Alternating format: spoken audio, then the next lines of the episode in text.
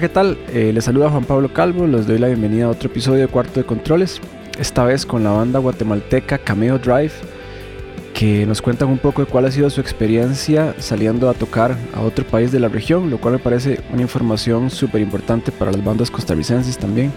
Creo que todo lo que pudimos conversar aplica también para nosotros y podemos comenzar a planear nuestras salidas a tocar a Centroamérica, que yo creo que ya es tiempo de que todos podamos realizarlo y empezar a trabajar por expandir nuestro mercado. Los dejo con el episodio.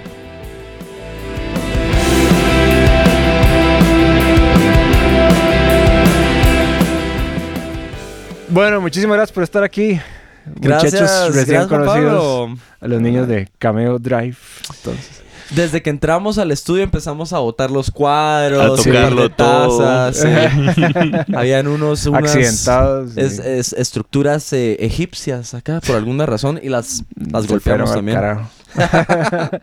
no, no, este, digo, mucho gusto tenerlos aquí. Es la primera banda que tengo como de fuera del país. Así que bien- bienvenidos. Más bien, este, digo, es un momento interesante porque estamos empezando a reactivar el mundo, ¿verdad? Después de, de la pandemia y toda la mierda que comimos todos el sector artístico durante varios años. Y pues me alegra estar viendo gente que ya se está animando a, a venir para acá y, y- abriendo un poquillo como espacios en el, en el área, ¿verdad? Es, es bien lindo pensar que el istmo centroamericano puede contar con esa oportunidad de mercado y de industria. Desde hace años ya la, la relación Guatemala-Costa Rica siempre ha sido muy valiosa porque cubren ambos extremos de Claro. o- obviamente Panamá, pero Panamá es su propia industria, juega en otro tipo de... Realmente es entre Costa Rica y Guatemala que, que acontece todo esto. Allá a Guatemala nos llega mucho, mucha música que- local de aquí de Costa Rica. Sí. Y es genial. Entonces para nosotros poder venir ahora a Costa Rica es un honor, es un privilegio. Ah, buenísimo. Qué- Eh, nos sentimos más en casa acá que en casa. ¿De verdad? ¿Entiendes? Sí, sí, sí. Ah, qué bonito. Sí, sí, yo creo que, que, que se han abierto como en los últimos años más opciones porque de al haber ya más líneas aéreas centroamericanas, los precios han bajado mu- muchísimo, ¿verdad? Yo me acuerdo que les contaba hace un rato que yo hace muchos años fui a tocar a Guate y yo pagué 500 dólares por un tiquete de avión. Eso está Y eso costaba. Sí, eh, eh, era, más preinflación, barato, era, sí. más, era más caro viajar en Centroamérica que ir a Estados Unidos. Sí. Sí. Este, entonces, di, yo creo que eso facilitaba mucho de que, que puedan haber esos intercambios que además sean repetibles, ¿verdad? Porque no es de hacer así uno el esfuerzo de llegar y ya se quedó sin nada de plata para volver otra vez y hacer como crear audiencia, ¿verdad? Que yo creo que es lo O- vital. O sea, cuando se estén quejando del capitalismo, recuérdense que pueden viajar por precios accesibles. Exactamente. Sí, sí, no, total. Este. ¿Y cu- cuánto? Hablemos un poquillo de la banda, porque Sí, claro. la gente que nos oye estamos apenas aprendiendo de, de ustedes. Este, ¿cuánto tienen? Yo, yo estuve pasando por su discografía un poco ahí, pero quiero que me lo cuenten ustedes. ¿Cuánto tenemos así oficialmente? Yo diría que tenemos Oficialmente- como 6 o 7 años, ¿verdad? Sí, es la fecha que decís, es como la más exacta, 2017. donde se 2017 empieza a es como oficialmente, si vamos a marcar un punto en el que la banda se define como Ujú. banda de- desde 2017. Ahora, nosotros venimos todos haciendo este tema de la música desde que tengo memoria. Bueno, yo cuando estaba en, en el colegio estudiando bachillerato, yo te escuchaba a vos. Eh, eh, por cierto, quien está hablando es Manuel Tórtola, alias vocalista, alias Ajá. los lentes más lindos de este lado del hemisferio. Muchas gracias. Muchas gracias. Y yo soy Charlie, su servidor, guitarrista. Muy bien. Y Fantoche, productor. Va, pero regresaba entonces, mano. Ajá. Porque sí nos llevamos una separación de edad no considerable, pero hay... Cuando estabas en el colegio, yo ya estaba dopando. Ya estabas tocando, ya estabas reventando Creo que tú también escenarios. estabas dopando, entonces... Pero ilegalmente. Sí, sí, sí. Exacto, exacto, ya. Es la única manera de hacerlo. Es la Sí. mejor manera de hacerlo. Le agrega sabor extra. no hagan Ah, eso en casa, chicos. Ah, pues sí, entonces, eh, 6, 7 años. 6, 7 Ahí años. ve que tienen ya, tienen que es un disco y un... Tenemos Un un disco, disco, varios- 12 varios- EPs, 12 EPs. pero mm, es, es technicalidades. Tenemos tres publicaciones que realmente nos han, nos han tomado dinero, amor, sudor, energía, Sí. lágrimas, llantos, lágrimas de nuevo, sangre y otra vez lágrimas. tres Poquito más de lágrimas. sangre, sí, sí, sí. Sí, y muchos tutoriales de YouTube. Ah, la- Sí, sí.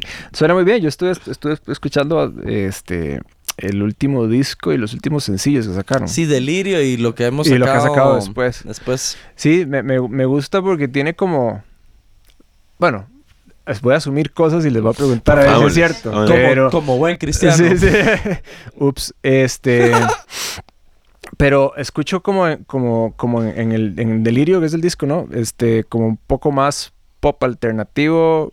Y aquí estamos haciendo, ya los últimos ellos tienen como una, una vibra más rockera, ¿no? De repente se oye un poquillo más 70s, Es, es- zeppelinianos ahí, cosas tienes, como por ahí. tienes toda la razón y, y te voy a ser honesto, todo este batch que hemos estado publicando en 2019, justo antes, un año antes de la pandemia, nos encerramos en el estudio y grabamos como 20 temas más o menos. La mitad Sí. de ellos muy rockeros, muy vintage, como dices, y la otra mitad muchísimo más pop, con eh, retazos de bolerismo y, Sí. y que no. Alan, Alan Rodrigo Villavicencio, guitarrista de la banda y líder de nuestras vidas, eh, realmente fue el que propuso el concepto de separar este material en un disco pop Ah, que es Delirio y un No estaba Iba a tan ser perdido. un ¿eh? disco, probablemente va a ser una compilación más adelante, pero en lo que decidimos irlo sacando de sencillo en sencillo, todavía a ciertas canciones le hacen falta ciertos aspectos, un overdub por aquí, una vocal por allá. Sí. Entonces cada que vamos terminando una decidimos La después lo vamos a compilar y por eso esto tiene un aire más rock. Lo curioso es que si te das cuenta es material de hace tres años ya, cuatro años. Sí. Y ahorita en, en nuestro lado creativo ya estamos definitivamente con otras intenciones, con otras ambiciones. Alan, que es el compositor principal, ya nos está trayendo material mucho más diverso y, y dinámico. Fresco. Entonces, eso es algo interesante de Cameo Drive, que no estás seguro si lo que vamos a sacar a la vuelta de la esquina va a ser igual que lo previo o totalmente distinto. Sí, lo que estamos seguros es que vamos a seguir sacando Eso está música independientemente Bueno, de lo que suene. ¿Y cómo, cómo les ha, ha resultado, digamos, la promoción de la banda? O sea, ¿cómo, cómo... Yo es que todavía estoy como familiarizándome con cómo funcionan las cosas en Guate. De repente es como aquí. Yo también me estoy familiarizando Sí. con cómo funcionan las cosas. Pero En quisiera Guate. saber cómo, digamos, que para una banda que está, digamos, que empezando a hacerse de público, ¿cuáles son los pasos, digamos, que ustedes hacen allá? ¿O cuál es, qué es lo, lo que ustedes por lo menos tienen en la cabeza una vez que alguien publica algo que deberían estar haciendo eh, por allá en Guate? Pues principalmente es como buscar eh, realmente cuál es el grupo objetivo que, al que le quiere apuntar la banda. Eso es como lo, lo más importante. Porque a partir de ahí ya se puede crear toda una estrategia de acuerdo también a, a, a cuál es la voz de la banda realmente, ¿verdad? Porque Claro.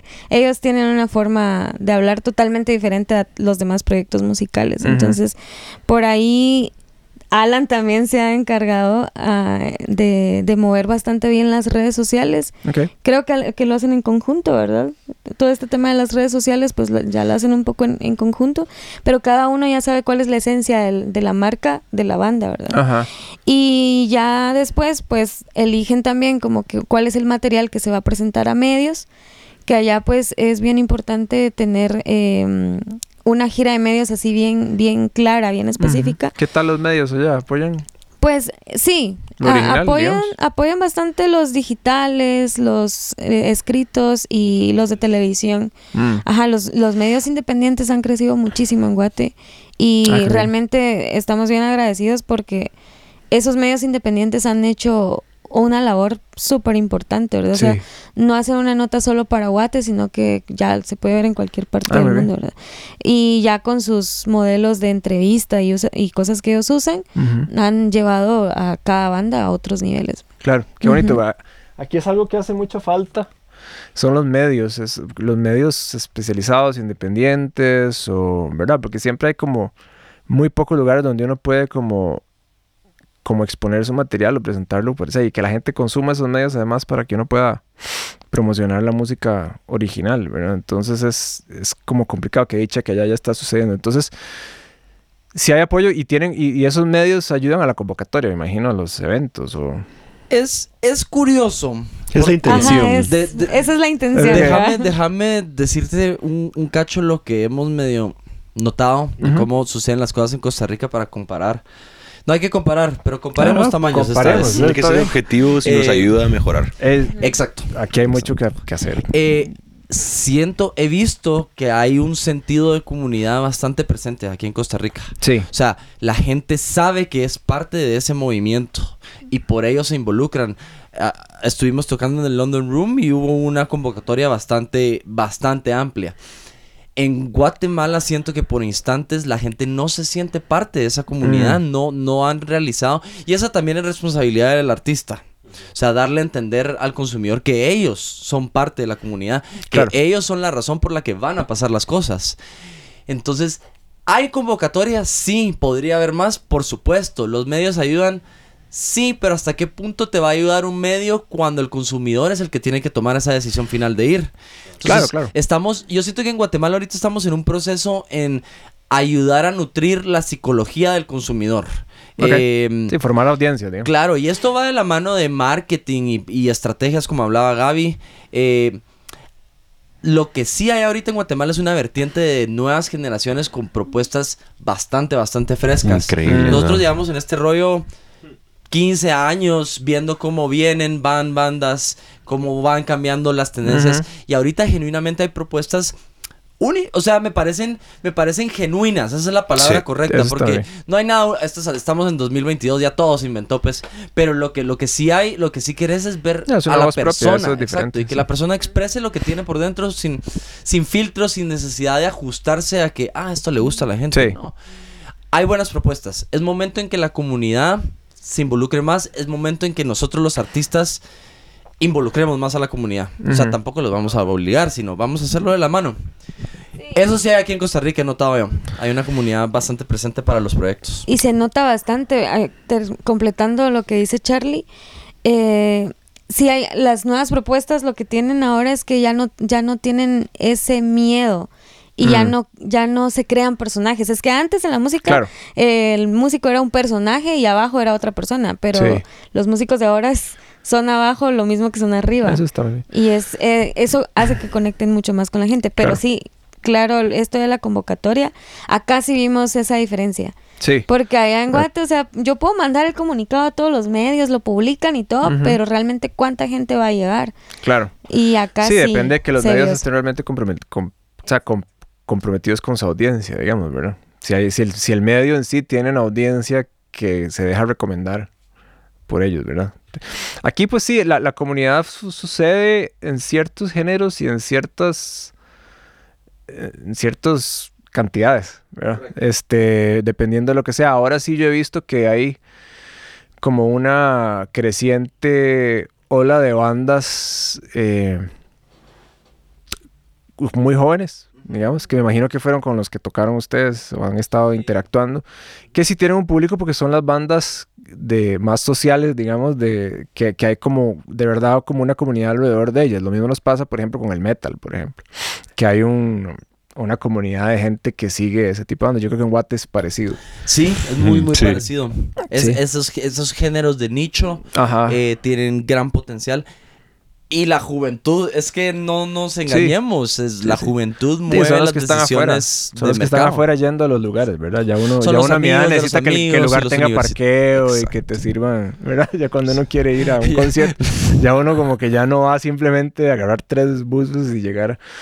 Entonces hay diferentes, o sea, los jóvenes son los que están ahí tirados a la calle y esos de repente son los que generan esa comunidad que, que, que, que yo creo que de repente es importante. Este, ¿y qué, qué les hizo a ustedes querer pegar el brinco de salir de allá en este punto, digamos? Y era hora. Y era hora. O sea, Sí. la pandemia, como decís, estuvo bastante difícil para todos, en todos los ámbitos, en todos sentidos. Y aprovechando la oportunidad de que las fronteras se están abriendo, eh, pues era el país ideal para poder, Buenísimo. para poder salir y dar el primer paso. Genial. Retomando, ¿verdad? Claro, ¿y qué, qué planes hay después de Costa Rica? Costa Rica tres veces más. Diez, no, eso está bien, por- porque sí, de eso es, eso es- una buena estrategia. Totalmente. De hecho, es como la... Como le digo, uno no hace público yendo una sola vez, de no, todas maneras. no, no, no, no. Eh, de seguro vamos a venir a Costa Rica múltiples veces. México es la otra intención que queremos empezar como a, a agarrar estas puntas que tenemos al alcance inmediato. Eh, se vale soñar y nos encantaría poder libremente viajar a donde fuera en el momento que fuera, pero a veces tenés que alinear también la circunstancia económica, algo que Sí, uno claro. no habla, pero hablemoslo. Estar en una banda es caro. Sí, claro. O sea, dedicarse al, al arte y a la música requiere economía. Sí. Y muchas veces el mayor impedimento no es ni la gana de querer ir, ni el, las, ni el networking para No, poder no. llegar, sino es, Es la plata. cómo te pagas los boletos, cómo pagas Sí. tu hospedaje. Y, y, y más si tu banda es, es grande. Son es- seis, ¿verdad? Ustedes? Sí, si eres, Sí. sí, somos seis. Si eres, por ejemplo, un artista urbano y lo que llevas son tus, Las tus secuencias laptop, y, y, eh, definitivamente Sí, claro. esa, ese checklist va a ser muchísimo más fácil de, de completarlo. Sí. Eh, lo que viene ahorita es terminar de, de- de publicar el material que tenemos el resto de este año y utilizarlo como nuestro leverage para, para introducirnos en otros eventos en otros lugares. Mientras Ujú. vaya saliendo, yo creo que nos vamos a montar al camión y vamos a, a viajar, aunque nos endeudemos, pero somos músicos, o sea, la deuda no, No, es pero nada eso nuevo. es, eso sí, sí, sí. No, pero eso es importante. Yo creo que ah, yo he visto muchos, di, yo, yo aparte de ser músico y tener mis, mis proyectos, di, pues soy ingeniero de audio desde hace 20 años y por aquí han pasado innumerables bandas y lo que yo noto es que hay mucho miedo a arriesgar. Este, e incluso, por ejemplo, en ir a tocar fuera de, la capital, por ejemplo. Ir a tocar a- a- afuera, a los lugares lejos de Costa Rica, como ir a, ir a generar audiencias fuera de acá. Porque sí, es caro y, Sí. y requiere inversión, ¿verdad? De repente Sí. algunos de esos lugares no tienen compañías de sonido, entonces hay que llevar uno en un camión y entonces eso, el riesgo es grande, pero de lo que yo creo muy firmemente es que si uno no si uno no arriesga nunca lo va a lograr. O sea, no hay manera de hacerlo sin arriesgarse, no va a venir nadie, ningún mesías a darle a uno plata para que vaya a hacerlo, ¿verdad? Claro, sí, sí, sí. Y, e inclusive fracasar múltiples veces es parte del trabajo, es parte del aprendizaje. Por supuesto. Y va de la mano de este riesgo. Porque te arriesgaste, no vas a triunfar a la primera. O sea, Sí. ojalá fuera así. En un mundo ideal, dicen nuestros No, amigos. pero igual uno, infancia, uno si uno triunfa la primera, lo hace tal vez muy ilusamente y, y- y no es tan sólido. No es tan sólido. sí. Exacto, exacto. Lo que queremos es una longevidad artística todos. Claro. Eh, poder despertar mañana y decir, sí, sigo haciendo lo que amo y, y he hecho las decisiones que he tenido que hacer y no me arrepiento de ninguna. Sí. Y claro, también se van a arrepentir de algunas decisiones, eso no es nada nuevo. No, no, total. Pero si no, si no, si no tenemos esas cagadas, diríamos, no hay manera de salir mejor del otro lado. Claro. Y es que Entonces- todo eso es prueba y error. O sea, Así todo en la música es prueba y error. Tomen riesgos, Sí, por sí, no, total. Además que, que todo, además, la industria cambia mucho. O sea, desde, desde que empezó a salir el streaming y las, y las descargas, no solo el cómo se consume la música, sino toda la industria ha cambiado mucho y está en total en flujo constante de cómo hacer las cosas, ¿verdad? Entonces, Eh, vos que trabajas en eso, debes verte... mm, O sea, debe ser un reto muy grande como tratar de entender Eso te iba a decir. qué hacer, de verdad. O sea, sí, ¿cuáles son porque los pasos a dar y- realmente, realmente como se promocionaba la música hace cinco años, Sí, o Ya sea, no, ya, ya no, no. ya no. claro. Es totalmente diferente y es crear nuevas formas y también abrirse a uno mismo buscar sus formas creativas, no solo no solo acoplarse a eso que ah es que esto ya existe y me subo ahí, sino crear de acuerdo también a la a la marca de cada banda. Exacto, Ujú. exacto. Sí. Ese vanguardismo debe Exacto. ir acoplado a la ideología de la banda. Porque sí, tenés que pensar que en cinco años los métodos de ahorita ya no van a ser los mismos de Exacto. nuevo y el ciclo se repite. Y que Claro. hay artistas también, o sea, por mencionarte una idea, allá en Guate hay un medio, hay un canal de televisión que es nacional. Y antes todos querían ir a ese programa porque despu- saliendo, literal, nos pasaba mucho. Saliendo de ese programa ya habían mensajes cotizando al artista para eventos de belleza en, en el interior y que en el interior los querían contratar para otras cosas. Sí. Pero ahora ya no pasa. Entonces es como, Sí, bueno, realmente, ¿a otro- qué artista voy a llevar ahí? ¿Qué artista realmente quiere estar en ese canal? Claro. Y hay otros que realmente no van con el, con el target del canal. Entonces, todo eso hay que analizarlo Déjenme, antes de ir a cualquier lado. Déjenme hacerles una pregunta. ¿Creen que a raíz de la pandemia y a tener que... Tuvimos que clausurar el mundo prácticamente nuestras actividades durante Sí. año y medio, dos años, etcétera. ¿Ustedes creen que esto es algo bueno o malo? ¿Creen que esto es una oportunidad de, de repensar las cosas, reinventarlas. Obviamente la gente ya lo estuvo haciendo en estos años. Sí. Pero yo siento a veces nos lamentamos así como, mierda, todo iba tan bien y sucedió esto y tuve que... Sí, pero te has puesto a pensar que es una oportunidad de reinventarte, de re... No sé, les pregunto, ¿qué piensan ustedes Creo que es un gran tema? ejemplo de lo que pasó anoche. O sea, Sí. fue una fue un momento de sentarse a platicar, a discutir cómo lo íbamos a reorganizar para hacerlo funcionar y al final de en lo personal como yo lo vi el éxito que fue el show, o sea, nos dio unas enseñanzas de lo Sí. diferente que podemos hacer las cosas y aún así hacerlas bien o mejor. Sí, yo, yo considero que, que tal vez no tanto, bueno, creo que fue un aprendizaje forzoso, pero digo, uno lo puede tomar positivo o negativo, digamos, pero de que todos aprendimos, todos aprendimos, porque muchos, o sea, fue un despertar para mucha gente sobre incluso cómo, cómo los artistas manejamos nuestras finanzas, ¿verdad? Ay, Muchos sí, amigos míos que, que vivían de tocar en eventos, tocar que de repente no tuvieron y ya no se dieron sin plata, sin absolutamente ningún momento, o sea, de que, de que perdieron apartamentos y tuvieron que vender carros, y, ¿verdad? Porque ya no tenían cómo costearse su, su vida, ¿verdad? Porque no tenían ahorros, porque nunca sintieron que necesitaban, ¿verdad?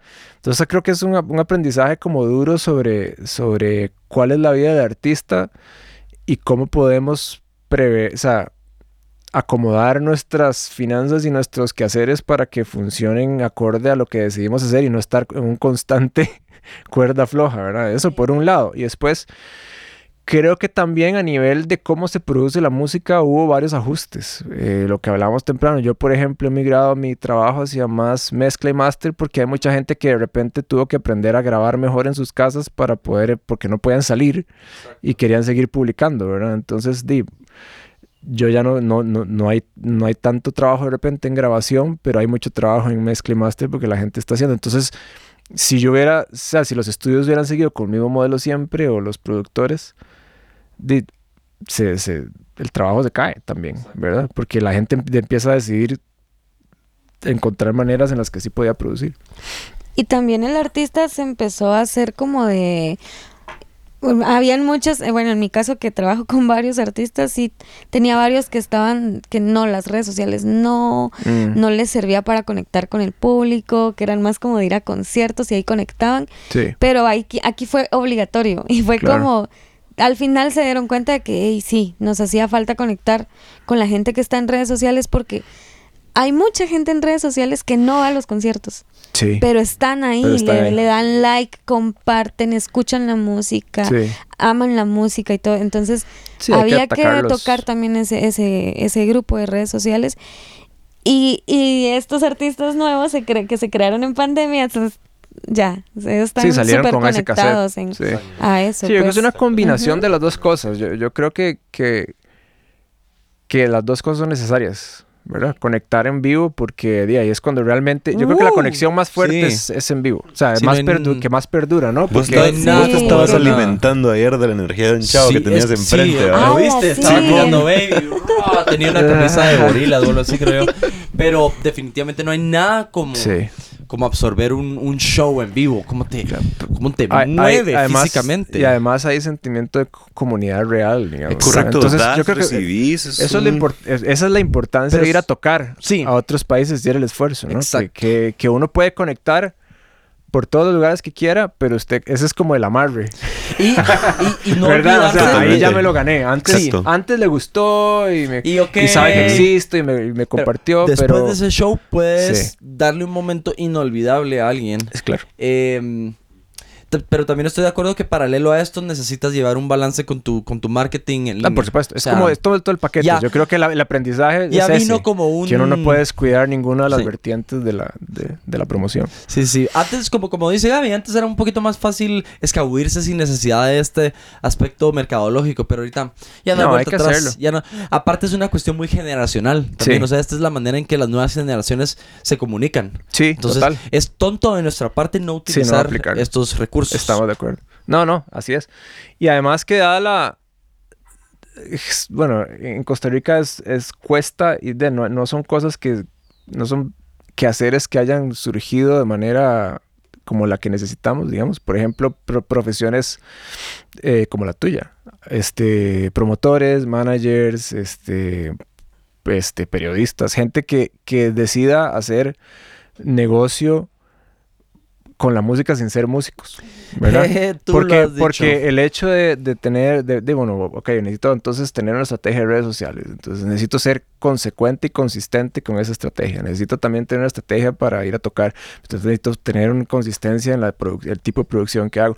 Entonces, de, si- los músicos por lo general, las mentes creativas no somos tan enfocados. Entonces es necesario que exista, que exista gente que pueda tener eso como su trabajo y lo pueda hacer. Y, y el hecho de que, de que, de que se existan esfuerzos como salir a tocar a otro país, hace que, que se pueda poner en perspectiva que son cosas viables y trabajables como cualquier negocio, digamos. Exactamente. Y que, por ejemplo, a nosotros como promotores, PRs, managers y todos los que estamos atrás de la música, Sí, eh, nos tocó también como reinventarnos en pandemia, Claro. porque fue como, ¿y ahora qué hago?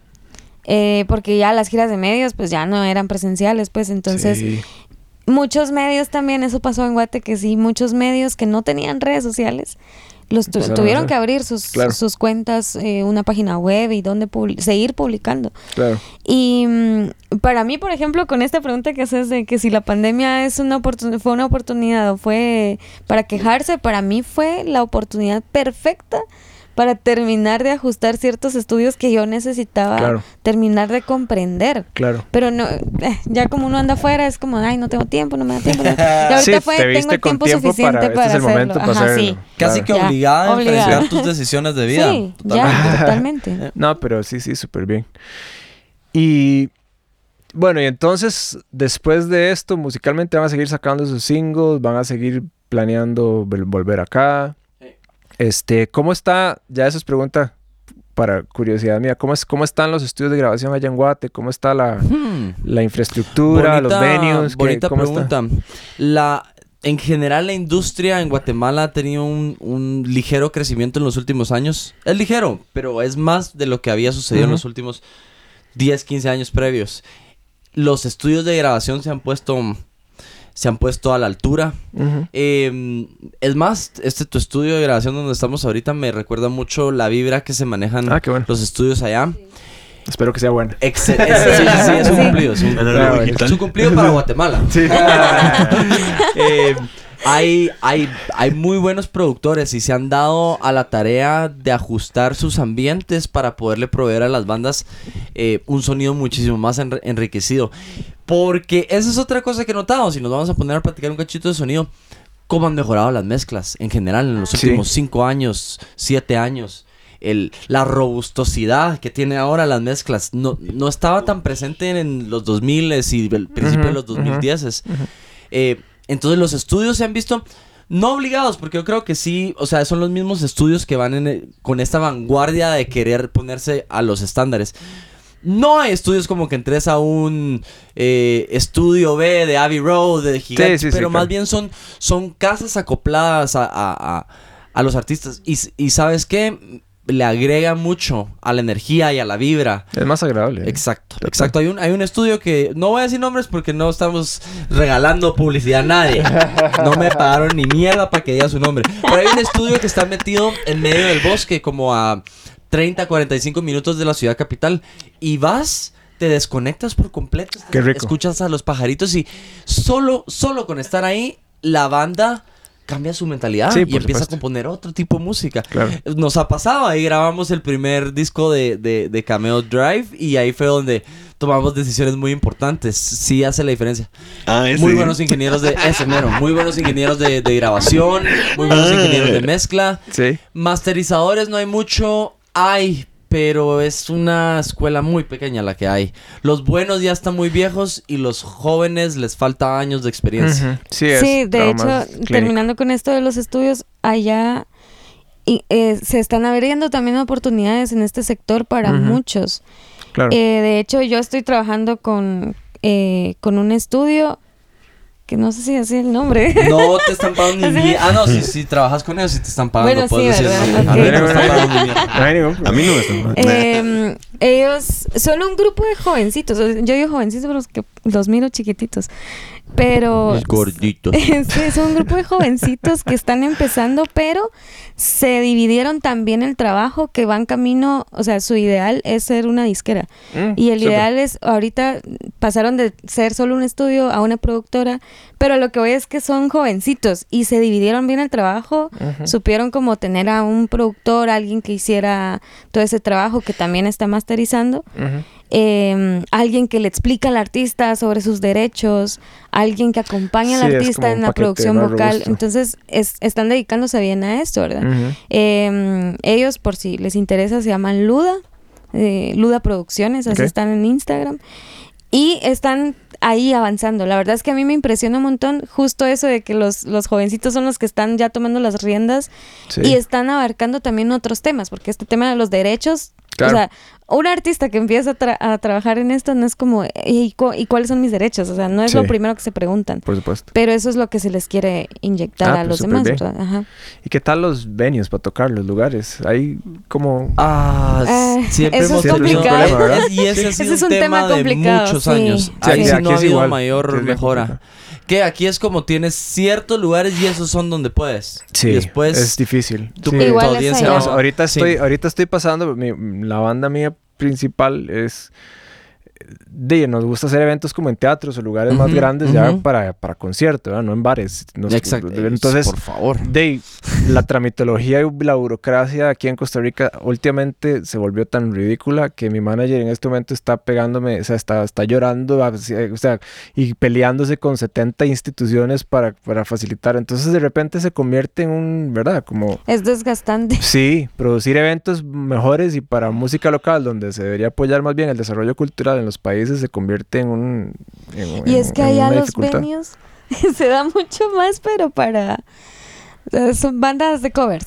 Sí, sí, es sí, igual, cover, y, y hay poco espacio para presentar música Original. original. O sea, siempre van a darle prioridad es los venues A la planta. a- a- al, al tributo y al cover. Sí. A la planta. se dijo Claro, lo, lo- pasa es que es. Yo, yo lo. Yo lo No, ojo, no tiene nada de malo. Felicidades a los sesionistas que se dedican a esto. Si lo que tenés es un bar. Y lo que quieres es que llegue, negocio, gente a tomar, a- que llegue gente a tomar guaro y a ver la música y Por eso no entretenerse, los, ¿verdad? no los culpo y más bien agradezco, por lo menos en el caso de Guatemala, a las Sí. figuras que han jugado un rol importante a través de los años en mantener venues funcionando. De nuevo, un amigo ahí de una banda bastante popular de Guatemala ha, ha estado desde hace años que pone un venue y lo abre para que las bandas lleguen. El venue funciona tres o cuatro años y pum, lo tiene que cerrar por una razón u otra Sí. logra conseguir un nuevo venue, lo vuelve a abrir y habilitar para las bandas, pum, le toca volverlo a cerrar. Ahorita ya va como por el tercer venue. Sí. Pero, o cuarto venue, y no para, y no, cuarto venue, sí. Si tomamos en cuenta el otro ese que estaba por ahí, no lo voy a mencionar, pero Simón va. Él sabe quién es, él sabe quién es. Saludos. Sí. y todos los que escuchan bien. Todos sabrán quién es. sabrán. Porque es, es, es, es un venue, o sea, así de, así de pobre está la situación. Sí. Eh, pero los artistas no paran. Los artistas ven dónde van, si pueden ir a un restaurante, si pueden Sí. ir a un eh, café. Y los artistas están creando sus nichos de audiencia. Entonces la audiencia también va. Claro. Y por lo menos durante uno o dos horas está sonando algo en ese lugar que no sea reggaetón. Claro. Y ahí sí no voy a decir que no tengo nada en contra del reggaetón porque sí no me llega esa mierda. Lo siento mucho. No, público, vale Charlie Hayes no le gusta el reggaetón. Punto. Pero los felicito si eso les gusta consumir. Es su vida, Sí, ¿va? no me a mí me llega. Bueno. Es tu vida, ¿va, Manuel. Eh, Tus Es tu vida, decisiones. Manuel Torto, la tus vocalista. papás son los que deciden si están orgullosos de ti o no. Yo no. No tengo voz. O papas fritas tengo. Qué bueno.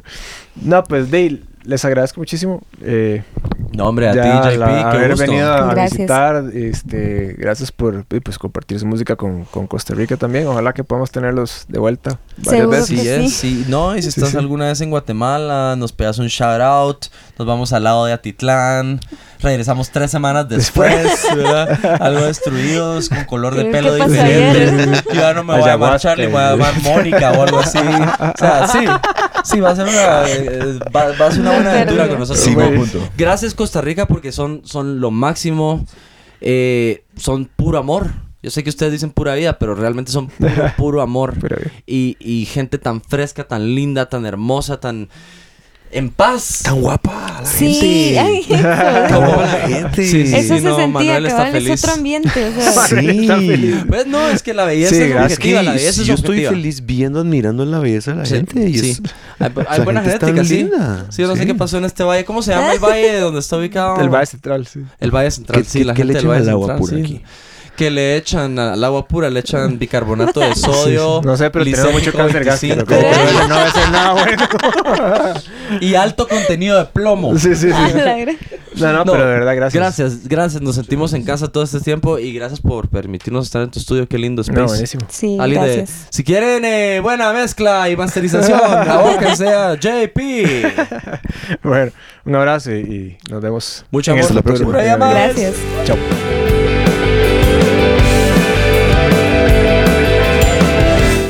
Gracias por haberme acompañado. Eh, los invito a suscribirse al newsletter en jpsaudio.com, eh, seguirnos en todas las plataformas de podcast, contarle a sus amigos y gente a la cual le puede interesar este tipo de contenido. Que nos sigan en redes sociales también. Pueden seguirme como Juan P. Calvo en Instagram y en Twitter. Este, y estaré poniendo eh, cada vez que haya alguna actualización de- del programa y de, y de más cosas relacionadas. Un abrazo.